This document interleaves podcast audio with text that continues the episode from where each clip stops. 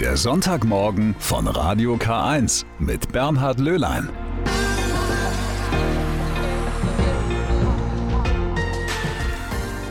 Schönen guten Morgen. Ich freue mich sehr, dass Sie wieder mit dabei sind. Und diese Freude kommt nicht von ungefähr. Denn der heutige dritte Adventssonntag, der heißt in der katholischen Kirche auch Gaudete. Ist lateinisch, zu Deutsch freut euch. Im Bayerischen abgewandelt kennen wir ja auch die Gaudi. Es geht auf Weihnachten zu und da soll man eben die Freude nicht aus dem Blick verlieren. Die Zeiten sind ja sowieso gerade traurig genug. So, aber dieser Sonntag heute, der hat nicht nur einen eigenen Namen, es gibt auch eine eigene Farbe für das Messgewand der Priester. Und es ist kein Witz. Zweimal im Jahr trägt der Pfarrer ein rosa Messgewand. Am vierten Fastensonntag und heute am dritten Adventssonntag. Allerdings, weil es eben nur zweimal im Jahr der Fall ist, besitzen nur ganz wenige Pfarreien so ein rosa Gewand. Eines jedenfalls befindet sich bei den Schwestern im Gnadentalkloster in Ingolstadt. Das ist sogar sehr wertvoll. Schwester Pia passt besonders gut darauf auf. Unser rosa Messkleid wurde im Jahre 1954 von Schwester Euphemia entworfen und Schwester Clara hat in reiner Handarbeit den Vorder- und Rückstab gestickt. Schauen wir uns das mal ein bisschen näher an. Das sind Blumen auf dem Messgewand. Ja, durchgehend ist der Stab mit einer Blumenranke in Silber- und Buntstickerei geschmückt dieses Material so wunderbar erhalten geblieben ist, ist für mich ein Rätsel. Ja. Und immer aufs Neue eine wahre Freude zum Anschauen und zum Miterleben und zum wir, beim Gottesdienst mitzufeiern. Da schaut man die Sachen ganz anders an, wenn man weiß, was dahinter steckt. Obwohl es eigentlich nur zweimal im Jahr getragen wird. Ja, aber es wird gehegt und gepflegt. Ja. Sie wachen darüber, passen gut drauf auf. Dieses kostbare Messgewand ist bei Ihnen in guten Händen? In besten Händen. In allerbesten Händen. Ich pflege es. Es muss immer wieder von Zeit zu Zeit gelüftet werden, nachgeschaut werden, wieder gebügelt. Und ja, und aufs Neue freut man sich dann wieder, wenn man es in einem halben Jahr gebrauchen darf und kann. Und der Pfarrer, der den Gottesdienst bei Ihnen hält, Pfarrer Stadler, ja, der trägt es auch? Trägt es immer mit Freude. Ja. Und wir freuen uns mit, die ganze Gemeinschaft freut sich mit auf diesen Tag. Die Freude bei den Gnadental-Schwestern ist groß, aber nicht in jeder Pfarrei wird ein rosa Messgewand verwendet. Vielleicht, weil die Farbe doch, naja, sagen wir mal, gewöhnungsbedürftig ist. Der Eichstätter Liturgiereferent Werner Henschel kann das gut verstehen. Ja, das ist ungewöhnlich, auffallend. Die klassischen Farben sind bekannt, aber es gibt eben zwei Sonntage im Jahr, wo diese Symbolik sich schon ein wenig auf das Fest hinfreuen zum Ausdruck kommt. Das ist in der Adventszeit, der dritte Adventssonntag, Gaudete genannt, und dieser Fastensonntag Letare wo eben das Violette gelichtet wird und dann ins Rosa hinmutiert. Und so erklärt sich auch, warum ausgerechnet Rosa gewählt wurde. Normalerweise wird ja in der Adventszeit Violett getragen, weil aber Weihnachten schon ein bisschen durchschimmert, wird das Violett aufgehellt und dadurch rosa. So ist das also. Sie hören den Sonntagmorgen von Radio K1 am 13. Dezember und das ist der Gedenktag der heiligen Lucia. Vor allem in Schweden wird dieser Tag traditionell festlich begangen. Da bringen junge Frauen mit Lichterkronen auf dem Kopf den Menschen warme Getränke und ein besonderes Gebäck. Auch in Deutschland an manchen Orten jedenfalls wird dieser Lucia-Tag gefeiert. Aber woher kommt eigentlich dieser Brauch? Sabine Just berichtet.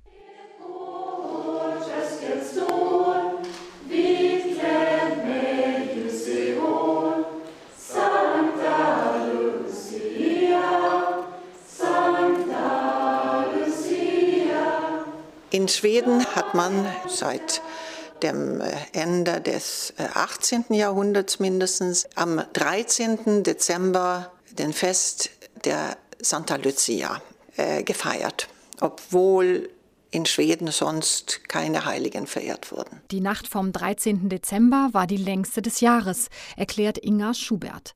Denn in Schweden verwendete man einen alten Kalender, in dem die Wintersonnenwende auf diesen Tag fiel. Man ist dann früher aufgestanden, hat Kerzen angezündet.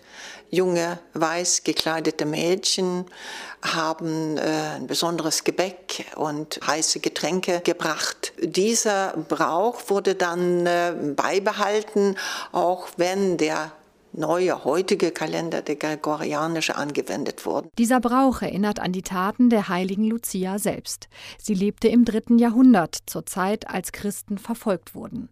Sie starb als Märtyrerin, der Legende nach, am 13. Dezember.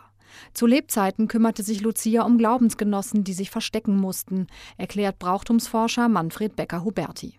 Lucia war nämlich jemand, die die äh, Christen, die sich versteckte, mit Essen und Trinken versorgte, denn damit sie was sehen konnte in dieser dunklen Nacht, brauchte sie Licht. Es gab ja damals noch keine Straßenlaternen. Also hat sie sich einen Kranz auf den Kopf gesetzt und da steckten Kerzen drauf und sie hatte beide Hände frei, um Essen und Trinken zu tragen. Ihr Name kommt aus dem Lateinischen und bedeutet die Leuchtende.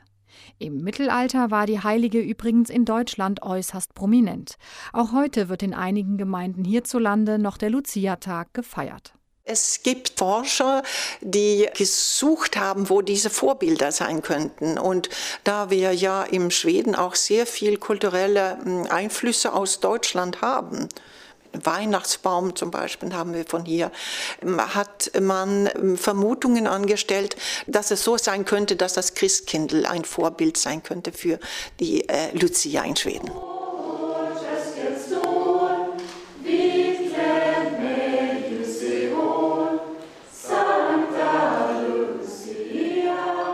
Eine Heilige aus Italien wird in Schweden groß gefeiert. Na, wenn das nicht völkerverbindend ist.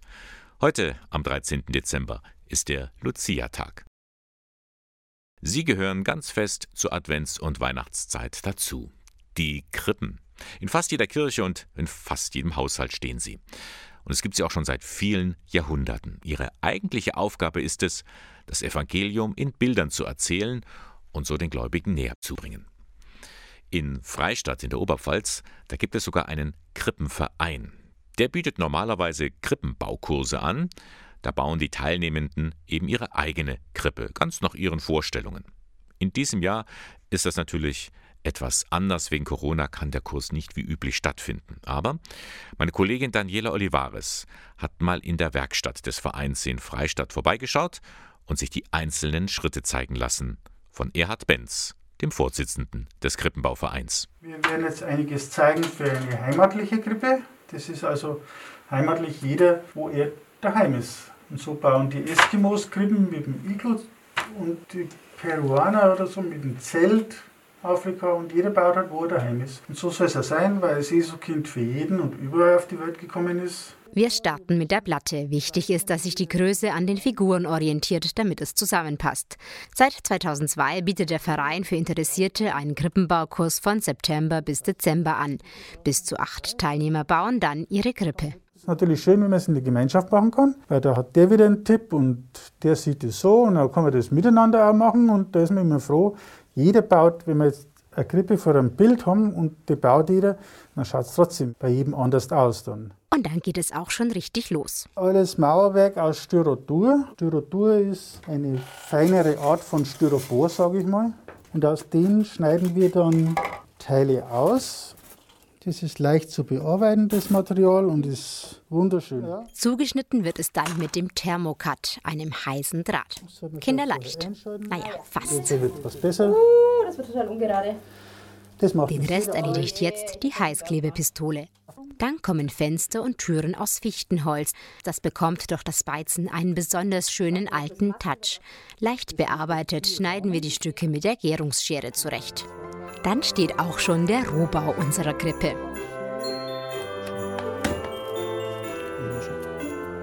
Der nächste Schritt ist das Verputzen. Das erklärt mir Rosi Mühling. Dazu benötigen wir Leimwasser. Das rühren wir an, 1 zu 5, 1 zu 6, also 1 Liter Leim, 5, 6 Liter Wasser. Das ist dann noch Sägespäne. Passt, müsste passen. Einmal angerührt kann man den Mörtel einige Tage abgedeckt stehen lassen. Dann geht es ans Verputzen. Mit einer kleinen Spachtel tragen wir die Mörtelmasse auf mein ausgeschnittenes Gebäude auf. Also wichtig ist, dass die Struktur vom Styrodur nicht durchkommt. Okay. Und wie viele Krippen haben Sie daheim? Den ganzen Dachboden voll. Das Krippenfieber hat sie gepackt, aber da ist sie nicht alleine. Auch Heinrich Wolf ist seit einigen Jahren mit Leidenschaft dabei und bringt sich mit neuen Ideen ein. Der Krippenbau begeistert ihn. Man kann eigentlich bauen, was man will und wenn es der Eiffelturm wäre, man kann eine Krippe draus machen und das ist das, was eigentlich äh, fasziniert und begeistert. Und noch etwas Neues hat er in den Verein mitgebracht, das Nadelfilzen. Man nimmt einen großen Ballen Wolle und sticht mit einer Spezialnadel so lange rein, bis er die Form hat, die man haben will. Alle Köpfe sind nadelgefilzt und das Schwierige war, den Gesichtsausdruck zu erreichen. Und so stehen jetzt auf dem Fensterbrett hinter ihm eine Reihe Figuren in aufwendigen Gewändern und wolligen Köpfen und trotz aller Schwierigkeiten mit feinen Gesichtszügen. In ihrer Mitte der Moor, der in letzter Zeit für viel Diskussion gesorgt hat. Zu Unrecht findet Erhard Benz. Ich finde, der Moor gehört in die Krippe, gerade deswegen, wegen dem Rassismus. Wenn man rausnimmt, dann ist er diskriminiert. Der gehört einfach dazu. Das ist zwar erst vom 14. Jahrhundert, als der Moor mit dazukommt. Und die drei Könige, die stellen die drei Erdteile, Asien, Afrika und Europa dar. Und zu Afrika hat man halt dann den Mohren mit dem Elefant. Von Asien kommt das Kamel und das Pferd vom Dreikönig, das kommt aus Europa.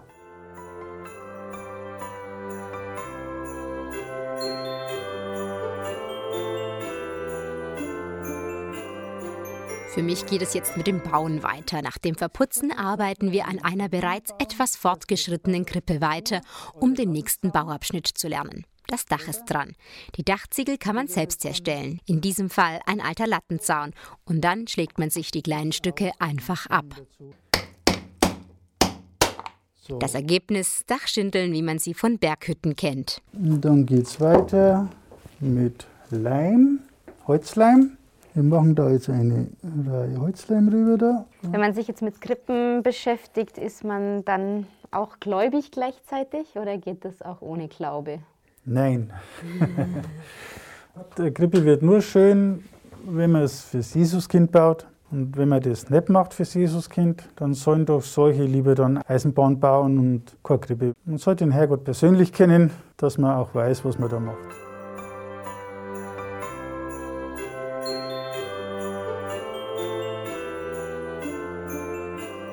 Dann geht es an das sogenannte Einfassen der Krippe, heißt die Platte mit Gelände und Gebäude wird bemalt.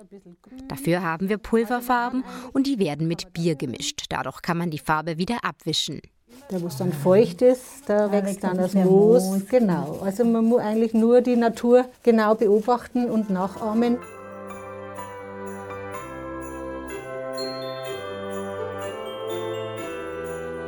Wie es dann fertig aussehen kann, zeigt mir Erhard Benz an einer bereits komplett fertigen Grippe aus dem Kurs.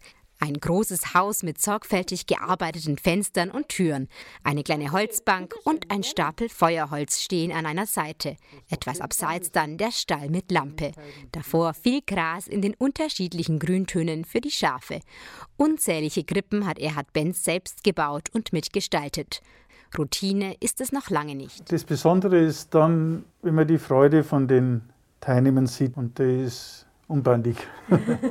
Schön. Das ist dann auch meine Belohnung dafür, dass man das macht. Eine jede Krippe ist ein Unikat und man weiß selber nicht am Anfang, was dabei rauskommt. Es entsteht einfach. Dann ganz vielen Dank für den tollen Einblick heute. Das hat echt Spaß gemacht, das zu sehen, wie das entsteht und auch selber ein bisschen was machen zu dürfen.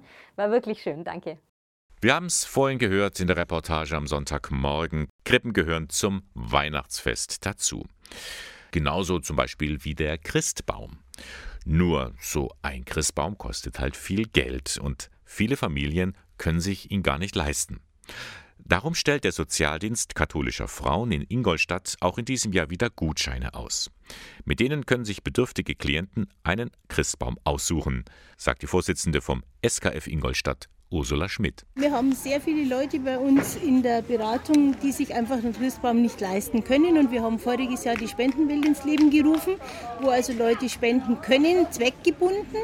Und da ist eben auch ein Feld für Weihnachten mit dabei. Und aus diesem Budget spendieren wir unseren Klienten die Christbäume. Und Geschäftsführerin Judith Bauer ergänzt, so ein Christbaum schafft ein ganz besonderes Miteinander an Weihnachten. Es bringt einfach eine andere Wärme in die Wohnungen mit rein und ohne das wäre Weihnachten, denke ich, auch in vielen Familien gar kein richtiges Weihnachten. Eingelöst werden die Gutscheine nicht irgendwo, sondern beim Christbaumverkauf der Pfadfinder von St. Pius in Ingolstadt. Die machen da gerne mit. Überhaupt verkaufen die Jugendlichen schon seit vielen Jahren Tannen aus der Region sagt Stammesvorsitzender Jonas Engelbrecht. Weil es einfach schön ist, den Leuten so eine Freude zu machen und ja, pfadfinderisch auch was Lokales zu verkaufen von der Region für die Region. Und es ist natürlich auch ganz gut für die Stammeskasse, wenn man mal was zu bezuschussen hat, dann ist immer ein bisschen Geld da, dass die Jugend dann unterstützt wird. Der Christbaumverkauf der Pfadfinder der Pfarrei St. Pius, der ist in der Richard-Wagner-Straße 26 in Ingolstadt. Und auch heute geht es da weiter. Von 11 bis 12 Uhr verkaufen die Jugendlichen Bäume aus der Nähe von Reichertshofen. Können Sie also nachher noch vorbeikommen. Seit vergangenen Mittwoch ist sie also in Kraft. Die zehnte bayerische Schutzmaßnahmenverordnung des Staatsministeriums für Gesundheit und Pflege. Demnach sind wir alle angehalten, die Wohnung nicht zu verlassen. Es gibt natürlich Ausnahmen. Arztbesuch zum Beispiel oder in die Arbeit gehen oder einkaufen. Was auch erlaubt ist, Gottesdienste dürfen nach wie vor besucht werden. Es gibt allerdings gewisse Auflagen, erläutert Peter Stockmann vom Generalvikariat der Diözese Eichstätt. Es bleibt zunächst einmal dabei bei dem Abstandsgebot in den Gottesdiensten 1,5 Meter. Es bleibt bei der Maskenpflicht. Es hat sich Folgendes verändert, und zwar, dass kein Gemeindegesang mehr durchgeführt wird. Das ist eine sicher einschneidende Maßnahme für die Gestaltung der kirchlichen Gottesdienste. Mit Blick auf den Heiligabend würde das also bedeuten, Stille Nacht wird in den Kirchen nicht gesungen. Es ist natürlich vom christlichen Selbstverständnis, vom kirchlichen Selbstverständnis her schwer vorstellbar, dass an Heiligabend Stille Nacht nicht angestimmt wird. Deswegen besteht nach wie vor die Hoffnung auf Seiten äh, der Kirchen, dass für diesen Zeitraum 24., 25., 26. Dezember hier noch einmal eine Lockerung vorgenommen wird. Ob sie kommen wird, steht in den Sternen. Was aber jetzt schon feststeht, die Kirchen wollen alles tun, um eine Ausbreitung des Virus zu verhindern.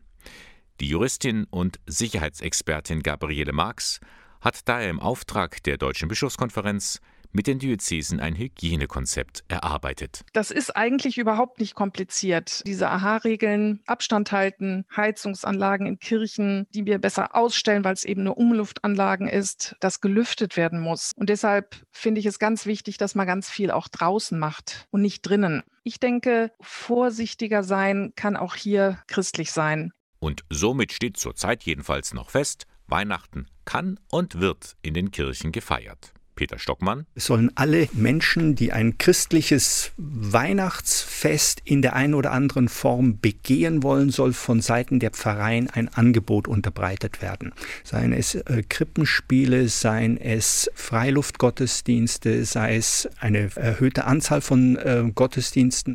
Allerdings einheitlich wird das nicht sein. Man muss sich halt im Vorfeld erkundigen, wann finden welche Gottesdienste statt, wo und wie melde ich mich an. Eines möchte man auf jeden Fall vermeiden, dass man am Ende vor verschlossenen Türen steht. Hier wäre die Bitte, dass Sie eben sich rechtzeitig informieren, dass Sie ähm, Erkundigungen einholen, äh, damit Sie einfach auch Ihrerseits beitragen, dass sich die Zahl der Gottesdienstteilnehmerinnen und Teilnehmer dann auch gut verteilt. Wie gesagt, es sind die Auflagen der bayerischen Staatsregierung. Die Kirche hält sich daran. Die Gesundheit steht an erster Stelle. Mag das auch der eine oder andere als Schikane sehen, ich empfehle da einfach ruhig und gelassen bleiben, auch wenn's schwer fällt. Sie hören den Sonntagmorgen von Radio K1 am dritten Advent. Die dritte Kerze brennt also schon an ihrem Adventskranz. Und überhaupt, Kerzen sind in dieser Zeit sehr gefragt. Sie geben einfach ein schönes, warmes Licht ab. Und heute kommt noch ein weiteres Licht dazu nämlich das sogenannte Friedenslicht aus Bethlehem. Seit vielen Jahren bringen es die Pfadfinder nach Deutschland, auch in unsere Region, auch in diesem Jahr, aber es ist so manches anders als sonst. Wie das heute abläuft und was überhaupt hinter dieser Idee des Friedenslichts steht, das kann mir jetzt Anna Kirschner erzählen. Sie ist Referentin für die Deutsche Pfadfinderschaft St. Georg, kurz die PSG, im Bistum Eichstätt. Guten Morgen, Anna. Guten Morgen. Das Friedenslicht, das wird tatsächlich in Bethlehem entzündet? Ja, ähm, das ist eine Aktion des ORF und es wird ein Kind ausgewählt und das fliegt tatsächlich hinüber nach Bethlehem und äh, das Licht wird in der Geburtsgrotte entzündet und von dem Kind dann zurück ähm, nach Österreich gebracht und seit Jahren ist es dann die Aufgabe der Pfadfinder, das Licht in der ganzen Welt zu verteilen von Wien aus. Mhm, also dass das in Bethlehem entzündet wird, das ist auch ein symbolischer Ort, der ist gut gewählt. Ja, es geht um Frieden, also es soll ein Symbol sein für Frieden in Europa, in der ganzen Welt. Und gerade Bethlehem äh, und die Geburt Jesu ist dafür natürlich ein wunderschönes äh, Symbol und ein Ausgangspunkt. Mhm. Das Licht bringen die Pfadfinder dann weiter. Das passt ja richtig auch zum Charakter des Verbandes, denn mit Licht und Feuer und äh, kennt ihr euch aus? Ja, und wir kennen uns auch sehr gut mit Frieden aus. Äh, Internationalität ist Pfadfindern sehr wichtig. Wir sind oft auch in anderen Ländern unterwegs und es gibt uns auch weltweit in fast jedem Land. Ja, und ähm, aufgrund dessen, dass wir auch sehr gut vernetzt sind, sind wir natürlich prädestiniert, dieses Licht äh, weiterzutragen mhm. über Kontinente hinweg. Und so kommt dieses Friedenslicht aus Bethlehem heute am Sonntag auch zu uns, nicht nur nach Deutschland, sondern auch in die Region. Wie passiert das denn? Ja, dieses Jahr ist alles anders. Ähm, es gibt keine großen Aussendungsfeiern. Die meisten ähm, Gottesdienste dazu oder Andachten finden nur digital statt, auch in Österreich. Das Licht wird quasi wie eine Staffette weitergetragen per Autokorso, ähm, ganz unromantisch an Parkplätzen abgeholt. Es ist immer noch dieses eine Licht, das in Bethlehem entzündet genau, wurde. Das wollen wir mal festhalten. Ja, ja, es ist immer noch dieses eine Licht, ähm, das weitergegeben wird und dann ähm, ebenso auch zu uns kommt. Auch in die Region Eichstätt-Ingolstadt, in das Bistum Eichstätt, ähm, ein Friedenslicht to go ähm, wo kann ich es abholen? Ja, also auf der Homepage friedenslicht.de kann man nachsehen. Da gibt es einen Reiter, der heißt vor Ort und da kann man dann die verschiedenen Übergabeorte finden und kann sehen, wo in der Nähe ein Übergabeort ist. Das haben sich in der Diözese schon ganz viele unterschiedliche Orte eingetragen, weil es dieses Jahr keine große Aussendungsfeier geben wird, sondern wir ähm, verschiedene Übergabeorte organisiert haben, wo man dann hingehen kann und das Licht abholen ohne große Menschenansammlungen. Gut, dann werden wir mal für die Region ganz konkret. Äh, Ingolstadt?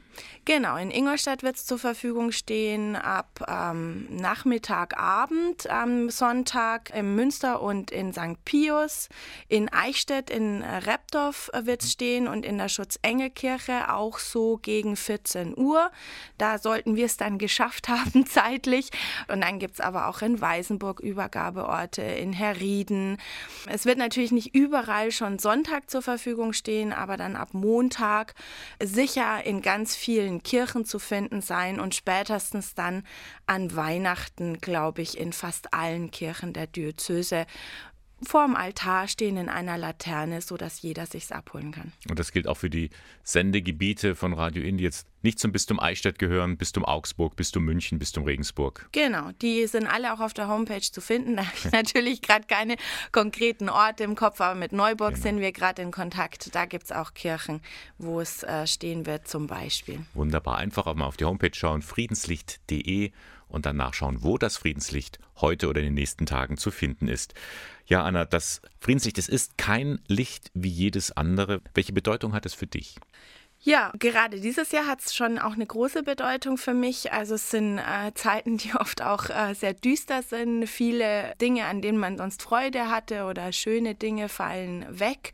Und äh, gerade in der Zeit ist für mich so ein, so ein Licht, so ein Hoffnungssymbol das uns auch vielleicht unterstützen will, gerade in der, in der Enge, ähm, im engen Kreis trotzdem Frieden zu halten und gut miteinander auszukommen.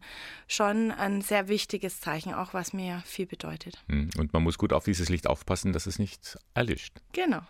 Danke, Anna Kirschner, Diözesanreferentin der DPSG im Bistum Eichstätt. Heute eben kommt das Friedenslicht aus Bethlehem auch in unsere Region.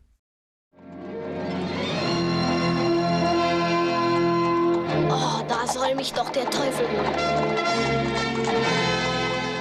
Ja, der kleine Lord kommt bald wieder.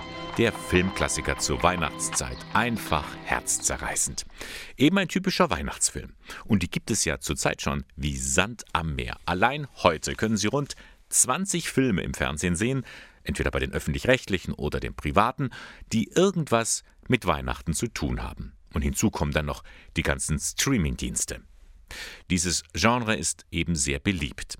Und Martin Ostermann, ein Experte in Sachen Film, weiß auch warum. Weil Weihnachten, um es mal jetzt etwas einfach zu sagen, ist das Fest der Liebe, des Friedens, der Familie und dann nochmal jahreszeitlich Licht in dunkler Zeit, also so Behaglichkeit. Zum Beispiel der größte amerikanische Weihnachtsfilmklassiker ist Das Leben nicht schön mit äh, James Stewart als George Bailey, der läuft dahinter durch die Stadt und ruft allen fröhliche Weihnachten zu. Auch darin geht es darum, dass es nichts Wertvolleres gibt als die Liebe von und zu den Menschen. Bert, du weißt ja nicht, wie schön das Leben sein kann. Fröhliche Weihnachten! Oh ja, fröhliche Weihnachten. Nun, dieser Film ist ja wirklich hochwertig. Die meisten Weihnachtsfilme jedoch zeichnen sich aus durch einen, na, sagen wir mal, extrem hohen Kitsch-Faktor. Alles ist wunderschön, alle lieben sich, alle sind glücklich. Ostermann hat dafür durchaus Verständnis. Das sind natürlich dann auch Klischees, aber letzten Endes auch ein wünschenswertes Ideal, von dem jeder gerne träumt. Gerade in Corona-Zeiten wünschen wir uns eben mehr Zusammenhalt, mehr Gemeinschaft und mehr Nähe gerade auch ne, in den Zeiten des Abstands. Insofern äh, ist es nicht unbedingt so schlimm, wenn ein Film in diese Richtung auch kitschigerweise tröstend wirkt. Das finde ich jetzt erstmal nicht schlecht. Vielleicht sind sie auch deswegen so beliebt, weil sie zeigen, was uns fehlt. Frieden auf Erden. Denn den finden wir im wirklichen Leben nur selten. Also ich glaube zwar schon, dass es Mitmenschlichkeit gibt, aber wir sehen halt oft zu wenig von der Konsequenz, dass auch ähm, etwas zum Besseren sich verändert. Und das zeigen uns diese Filme und das ist ja durchaus auch erstmal eine gute Botschaft, die man mitnehmen kann. Wenn du der Earl von Dorincourt bist, wirst du mutig und großherzig sein, nur um das Wohl der anderen besorgt. Jeder Mensch sollte mit seinem Leben die Welt ein ganz klein wenig besser machen. Die Botschaft von Weihnachten im Film. Könnte man da nicht auch gleich sagen, Weihnachtsfilme anschauen, das ist so etwas wie eine moderne Form eines Gottesdienstes? Soweit geht Ostermann dann nicht. Ich würde erstmal sagen, Religion lebt ja vom Danken, Bitten, Klagen, Loben.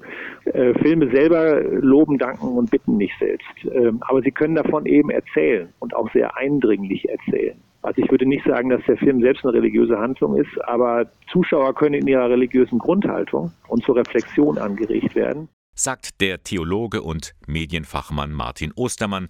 Immer wieder hält er ja auch Filmseminare an der Katholischen Universität in Eichstätt. Und ähm, fragen wir mal den Experten, was ist eigentlich sein Lieblingsweihnachtsfilm? Ich äh, habe viele Filme, die ich einfach immer wieder gerne sehe, wo auch Weihnachten drin vorkommen. Zum Beispiel so ein Film wie Fanny und Alexander von Ingmar Bergmann. Ich kann mir aber auch super die Gremlins angucken, in der Weihnachten völlig ironisiert wird und mit meiner Schwägerin werde ich wahrscheinlich auch wieder den kleinen Lord angucken. Also zu der Frage, gibt es Filme, die Ihnen ein bisschen peinlich sind? Ja, gibt's. Und ich gucke sie gern und stehe auch dazu. Und den kleinen Lord, den können Sie auch bald wieder im Fernsehen sehen. Am kommenden Freitag um 20.15 Uhr im ersten. Radio K1 am Sonntagmorgen. Das war Luke Christopher und Lot to Learn. Am vergangenen Sonntag hatte ich Ihnen ja hier an dieser Stelle die Weihnachtshilfe der Malteser vorgestellt. Die sammeln Pakete für Flüchtlinge auf den griechischen Inseln. Die Zustände dort sind extrem menschenunwürdig. Es fehlt wirklich am nötigsten. Gebraucht wird vor allem Kleidung, Unterwäsche oder Hygieneartikel. Und immer noch können Sie spenden. Am kommenden Dienstag wieder. Was genau gebraucht wird, das erzählt Cordula Klenk vom Malteser Hilfsdienst in Eichstätt. Auf diesen Inseln benötigen die Menschen vor allem Oberteile, Jacken und Hosen für Kinder zwischen 0 bis 12 Jahren. Sie benötigen Oberteile, Hosen und Jacken für Männer, so in mittlerer Größe, warme Wintersocken und feste Schuhe für Männer in Größe 42 und 43. Weiterhin wird Unterwäsche für Frauen und Männer benötigt, die natürlich neu sein soll, und Hygieneartikel, also zum Beispiel Seife, Shampoo, Zahnpasta, Zahnbürsten, Duschgel, Deo, Rasierer, Windeln oder Wundcreme. Das sind schon sehr detaillierte Angaben. Alle Infos dazu finden Sie auf der Internetseite der Malteser unter www.malteser-eichstätt.de. Diese Form des Spendens ist wirklich einfach, denn der nächste Drogeriemarkt zum Beispiel ist sicher nicht weit. Einfach vor dem Regal stehen und sagen, jetzt nehme ich nicht nur für mich was mit, sondern auch noch für jemanden anderen. Das ist eigentlich nicht viel Aufwand, den man hat. Oder wenn man vor dem Kleiderschrank steht und sieht, hier ist so viel und ähm, vieles davon ziehe ich nicht mehr an, aber es ist noch in einem guten Zustand und jemand anders würde sich darüber freuen und jemand anders benötigt das auch, dann bedeutet es für jemand anderen sehr viel und für mich eigentlich nur einen kleinen Gang, ähm, um diese Spende weiterzugeben. Gesammelt wird also nochmal am kommenden Dienstag, 15. Dezember von 9 bis 18 Uhr im Malteser Ausbildungszentrum am Bahnhofplatz 14 in Eichstätt.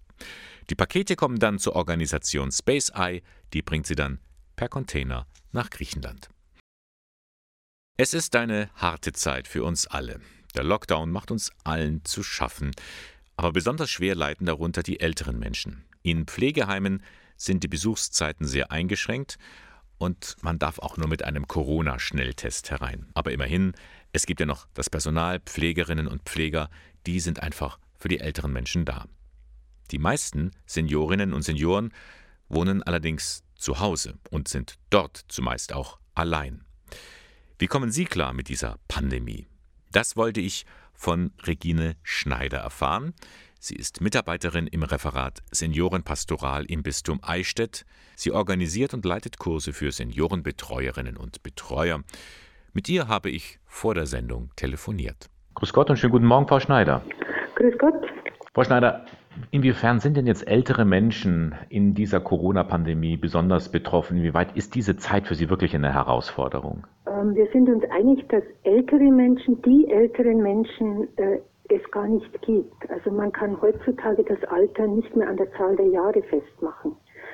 Aber die Corona-Pandemie, die stellt besonders eine Gruppe der älteren Menschen vor eine Herausforderung, nämlich die Alleinlebenden, die oft multiple körperliche Einschränkungen haben und auch an unverarbeiteten seelischen Verwundungen leiden.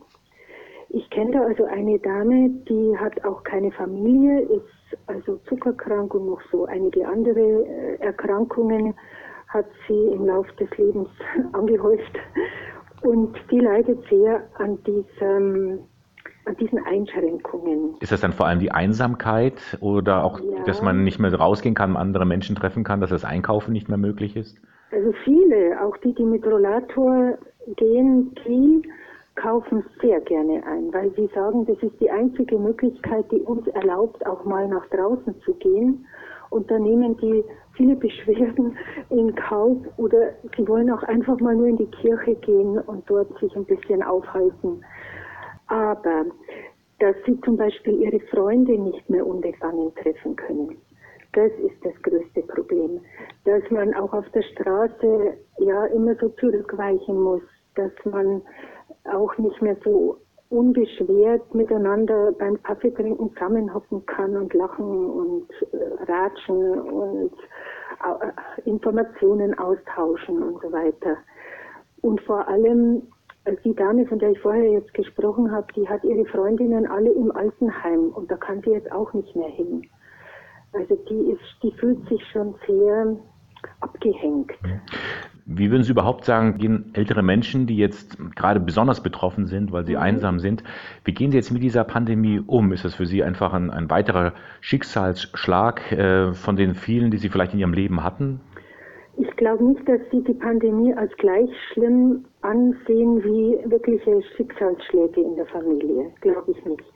Aber Sie, Sie finden es zum Teil lästig und machen sich natürlich Sorgen um ihre Familie, also wenn sie noch Enkel haben, Kinder und Enkel, äh, und wie die Zukunft aussieht. Von einigen habe ich jetzt schon gehört, dass sie sagen, wir haben in unserem Leben schon ganz viel durchgemacht. Und jetzt werden wir das auch noch schaffen. Also ein Fünkchen Optimismus ist da dabei. Es ist ein Funken Optimismus dabei, eine gewisse Leidensfähigkeit habe ich ausgemacht und dass sie sich manchmal auch nur den Kindern unterwerfen im Gehorsam. Also die Kinder, die gucken darauf, dass die Eltern nicht zu also dass die Eltern einfach diese Abstände und das alles einhalten. Frau Schneider, jetzt steht ja Weihnachten unmittelbar vor der Tür. Ähm, befürchten Sie, dass sehr viele Senioren, die eh schon jetzt ein bisschen unter dieser Einsamkeit leiden, unter der Vereinzelung, dass sie dieses Fest auch alleine und in Einsamkeit verbringen müssen? Ich glaube schon, dass es Ängste gibt bei alleinlebenden Menschen, wie dieses Fest ablaufen soll, weil das jetzt so ganz anders ist. Sie fürchten sich auch davor, in der Kirche keinen Platz zu bekommen. Sie sind enttäuscht, weil über diese Besuchsbeschränkungen natürlich auch. Und sie wissen also nicht, wie das geschehen soll.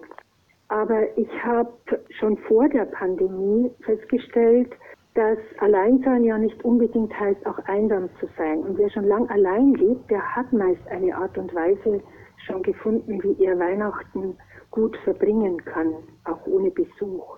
Und man könnte ja auch überlegen, ob man selber, wenn man noch ein bisschen jünger ist, ob in der unmittelbaren Nachbarschaft äh, ältere Menschen alleine sind. Natürlich, ich würde jeden, der hier äh, freie Kapazitäten hat, ermutigen, dass er äh, ihn fragt. Ich selber lebe ja auch allein und ich habe auch schon rumgefragt, aber ähm, es ist im Augenblick nicht erwünscht. Die Leute haben sich da schon so ein bisschen drauf eingerichtet, von denen ich weiß, dass sie eben alleine sind. Ja, herzlichen Dank, Frau Schneider. Vielen lieben Dank und Ihnen Danke alles Gute. Ihnen für Ihre Zeit und vielen Dank. Man sieht sie oft gar nicht, aber sie ist dennoch da, mitten unter uns. Sie versteckt sich hinter der Tür unseres Nachbarn, so dass wir sie nicht erkennen. Die Not unserer Mitmenschen. Die kann man tatsächlich leicht übersehen. Nicht so aber im Willibald-Gymnasium in Eichstätt. Vor gut 15 Jahren wurde ein Sozialfonds gegründet, Nachbar in Not. Schnell und unbürokratisch werden Bedürftige in der Stadt und im Landkreis Eichstätt unterstützt erzählt Schulleiter Klaus Schredel. Wenn in einem Dorf in der Nähe von Eichstätt eine Frau den Strom abgeschaltet bekommt, weil ihr 50 Euro fehlen, dann hat sie keine Heizung. Als jetzt in Kipfenberg der Hausbrand war, sind wir angefragt worden, ob wir für die Kinder eine Ersterstattung mitfinanzieren. Also auch in der Nähe, direkt unter uns, sind Bedürftige, die wir nicht übersehen dürfen. Oft kann man mit kleinen Beträgen eine ganz große Wirkung erzielen. Anschubfinanzierungen, sie ermöglichen es den Menschen, ihr Leben in die eigene Hand zu nehmen. So erlebt es auch immer wieder Ulrike Laumeier, Lehrerin am Willibald-Gymnasium. Sie hat mittlerweile das Projekt Nachbar in Not übernommen. Da ist eine Frau aus Afrika, die kommt zu uns als Flüchtling, integriert sich, macht Sprachkurse und entscheidet sich dann für eine Ausbildung zur Altenpflege. Ja, aber jetzt kommt sie halt gerade so über die Runden mit ihrem Geld und jetzt fehlt das Geld für die Fachliteratur. Und der Sozialfonds hilft ihr dann. Diese Frau macht einen hervorragenden Abschluss an ihrer Altenpflegeschule und stellt jetzt ihre Arbeitskraft, ihr Engagement in den Dienst unserer Gesellschaft. Und sowas finde ich einfach toll. Die ganze Schulfamilie beteiligt sich an diesem Projekt, von der fünften Klasse bis zum Abi-Jahrgang. Die Schülerinnen und Schüler muss man gar nicht erst groß motivieren, weiß Lehrerin Simone Kriegel. Auch sie engagiert sich ehrenamtlich für den Sozialfonds. Die Schüler kommen damit in Kontakt über den Religionsunterricht, in dem es immer besprochen wird, gerade auch für die neuen Fünftklässler, dass man die abholt. Und ansonsten haben wir viele Aktionen, in denen die Schüler dann spenden, wie zum Beispiel am Gartenfest, das, was sie einnehmen. Dann sie tragen Zettel aus für die Weihnachtsgabe, sie verkaufen Kuchen. Also wir müssen gar nicht so viel anstoßen. Es kommt wirklich, wirklich viel von alleine von den Kindern. Mit dabei sind auch Leonie aus der 10. und Emily aus der 5. Klasse. Für die beiden ist es selbstverständlich, bei diesem Hilfsprojekt mitzumachen. Also ich finde es halt einfach wichtig, dass wenn man die Möglichkeit hat, anderen zu helfen, wie eben hier zu spenden, dass man diese Möglichkeit einfach ausnutzt. Und hier ist es einfach direkt an uns dran und das ist, trifft sich einfach ganz gut dann. Weil ich es auch schön finde, anderen zu helfen. Ich bin auch sehr oft hilfsbereit und ich gebe mir halt einfach Mühe, einen guten Eindruck zu hinterlassen. Und das tut sie definitiv. So erfahren die Kinder und Jugendlichen einmal mehr. Nicht für die Schule lernen wir, sondern für das Leben. Ulrike Laumeier. Also diesen Begriff der Nächstenliebe, den wir jetzt ja aus dem christlichen Bereich kennen, wirklich auch aktiv umzusetzen. Und das öffnet natürlich den Schülern den Blick über sich selbst hinaus auf den anderen. Jeder Cent kommt an, Darauf legen die Verantwortlichen Wert. Im vergangenen Jahr wurden über 23.000 Euro ausgegeben, und zwar für genau 88 Fälle. Das Einmalige daran, da wirken gleich mehrere Institutionen mit, erklärt Schulleiter Klaus Schredel. Das ist also eine Zusammenarbeit des Willibald-Gymnasiums mit der Diözese Eichstätt und der Caritas Eichstätt.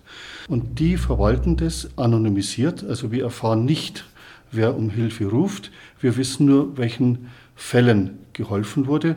Und die Caritas hat feste Kriterien, nach denen eben die Spendengelder ausgegeben werden.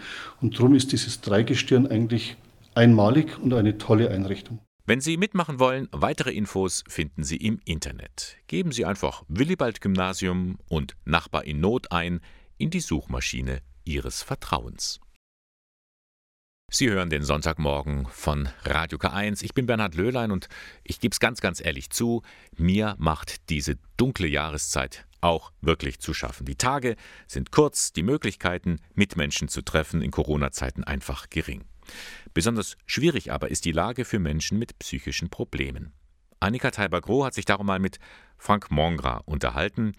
Er leitet den sozialpsychiatrischen Dienst der Caritas Kreisstelle Eichstätt und er hat auch so manchen Tipp für diese Corona-Zeit parat. Herr Monga, jetzt ist es ja so, Depressionen sind gerade jetzt in der kalten Jahreszeit vielleicht wieder häufiger verbreitet. Also man hat zumindest so das Gefühl, dass sie jetzt eine größere Rolle spielen. Mhm. Stimmt denn das Ihrer Meinung nach? Natürlich ist so diese dunklere Zeit, wo man weniger machen kann, wo man weniger tun kann. Das hängt jetzt auch so, passt auch sehr gut. Also die Parallele finden Sie auch bei der Corona. Man ist weniger, weniger aktiv. Man findet keinen Kontakt zu Menschen. Das eigentlich ist das, was wir unseren Klientinnen und Klienten vermitteln wollen. Also aktiv zu werden werden, gerade bei depressiven Menschen.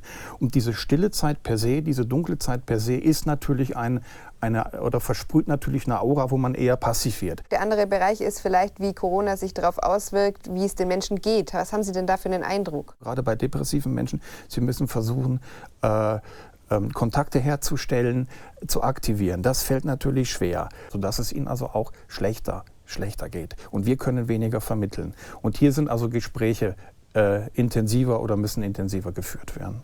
Was würden Sie den Angehörigen raten? Hier ist es zunächst mal ganz wichtig, wenn derjenige merkt, dass da irgendetwas schwierig ist bei seinem, bei seinem Angehörigen, bei den Betreffenden, Zuhören signalisieren, Verständnis signalisieren, sich aber auch dann Zeit nehmen, nicht so zwischen Tür und Angel, sondern äh, die Bereitschaft zeigen, ja, ich nehme nehm das auf, was du sagst nicht unbedingt sofort eine Lösung präsentieren. Wenn man aber an seine Grenzen stößt, ist es ganz wichtig, äh, dass man anbietet, professionelle Hilfe aufzusuchen oder dabei unterstützt, professionelle Hilfe aufzusuchen.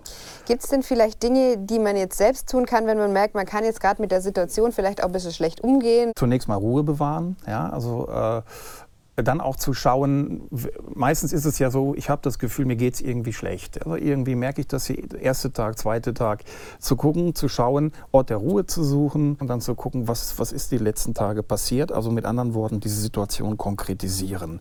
Sodass ich da also schon mich mehr kennenlerne und mehr konkretisieren kann, dann habe ich nicht mehr diese Diffusität. Man könnte zum Beispiel auch schauen, dass man, bevor man ins Bett geht, vielleicht mal drei Dinge überlegt, wo es einem heute gut gegangen ist. Oder einmal einfach die finden. Ja? Dass, man, äh, dass man schaut, ähm, dass man selber guckt, was war eigentlich angenehm, wo, was konnte ich genießen. Das können auch Kleinigkeiten sein. Ne? Das kann ein gutes Gespräch sein, das kann ein gutes Essen sein, ein gutes Getränk sein, das kann heißes Bad sein. So dieses bewusste, achtsame, das ist, glaube ich, in dieser Zeit ganz wichtig. Passt auch, glaube ich, zu Weihnachten. Herr Monger, vielen, vielen Dank für das Gespräch. Rockige Weihnachten, ja, das darf heute schon mal sein. Heute ist ja ein lichtreicher Tag, zumindest dem Namen nach, Lucia-Tag. In Schweden ein Riesenfest, wissen wir spätestens seit der Werbung von einem bestimmten Möbelhaus. Und mit dem Brauchtum kennt sich Christina Floss sehr gut aus. Sie war viele Jahre Pressesprecherin bei Audi hier in Ingolstadt. Sie ist zwar in Deutschland aufgewachsen, aber ihre Mutter ist eine Schwedin und sie hat auch immer noch starke Wurzeln nach Schweden Dort finden immer wieder Familientreffen statt. Und sie schätzt besonders diesen Brauch an Lucia. Sancta Lucia, mhm. da geht also eine meistens mit langen blonden Haaren ein Mädchen voran mit Kerzen im äh, Haar auf dem Kopf und äh, da werden Lieder gesungen und man äh, bringt Licht in den äh, Winter. Und das wird an allen Schulen, in allen Büros ähm, gefeiert. Und, ja, und die Mädchen haben so weiße Gewänder an wie Nachthemden. Und das haben wir als Kinder auch in München. Da gibt es auch einen, einen, einen deutsch-schwedischen Verein. Das haben, wird dort mit den Schweden zusammen auch gefeiert. Ich finde, das ist eine wunderschöne Idee. So wird es einfach ein bisschen heller. Kerzen sorgen für eine schöne Atmosphäre. Und vergessen Sie nicht, heute kommt ja auch noch ein besonderes Licht in die Region, das Friedenslicht aus Bethlehem. Es landet entweder direkt in Ihrer Pfarrei oder Sie finden einen Übergabeort. Im Internet stehen alle Adressen, friedenslicht.de, klicken Sie rein und dann leuchtet dieses Friedenslicht vielleicht auch demnächst bei Ihnen zu Hause.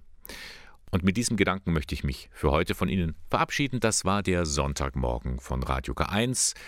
Den Kirchenfunk der Diözese Eichstätt finden Sie dort am Leonroth Platz 4. Moderation und Redaktion der Sendung Bernhard Löhlein. Und wir hören uns wieder am nächsten Sonntag. Um 8 Uhr geht's los, der Sonntagmorgen von Radio K1. Schöne Woche.